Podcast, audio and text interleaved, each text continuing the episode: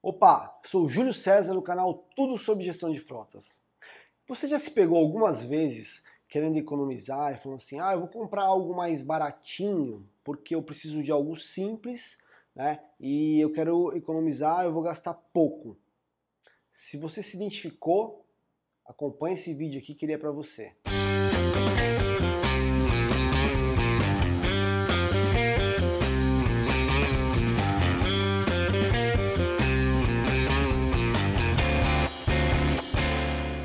Eu vou compartilhar algo com vocês bem curioso, aí, bem interessante.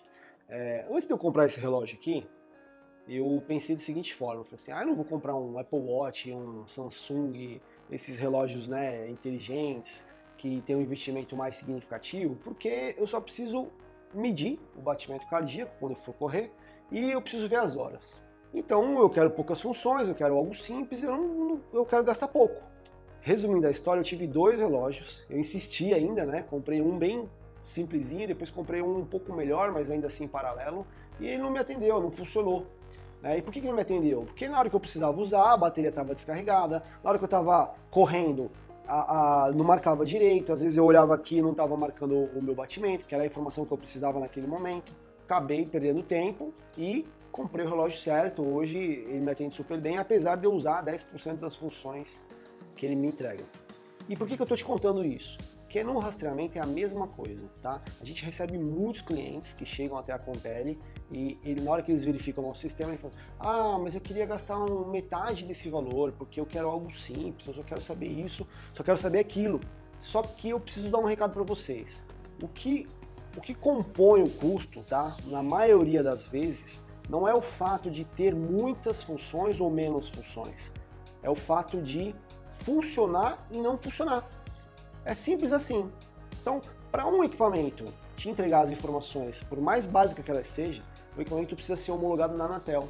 O mapa do sistema ele precisa ser um mapa bom, ele precisa ser um mapa, por exemplo, do Google, que a gente usa aqui, que é um mapa atualizado, que é um mapa que vai te dar o nome das ruas correto, a, a direção da mão correta, a melhor rota, o Google Street View, visão satélite, etc. Então, Muitas vezes, o fato do, do valor ser X ou Y está relacionado à qualidade da informação. Né? Volto, volto a falar, ah, simplesmente se vai funcionar ou se não vai funcionar. Ah, e por que, que vocês colocam muitos recursos então no sistema de vocês? Simples, porque nós somos especialistas na gestão de frota, né, no rastreamento de veículos, e a gente sabe o que você precisa. Provavelmente a sua empresa tem outro nicho, não é segmento de gestão de frota. Então, nem sempre o que você precisa é o que você busca, até porque você não é especialista no assunto, você cuida de outras coisas na sua empresa. Então, para resumir o assunto, é pense bem antes de contratar uma solução baratinha, porque eu preciso de algo simples, que isso pode sair mais caro. Né? No caso do relógio, eu troquei, fiz o investimento correto e resolvi. No caso do rastreador, você vai ter custo para instalar, você vai perder tempo, vai deixar de economizar vai gerar um estresse com a sua empresa, na sua diretoria, com seus funcionários e depois vai pagar para desinstalar.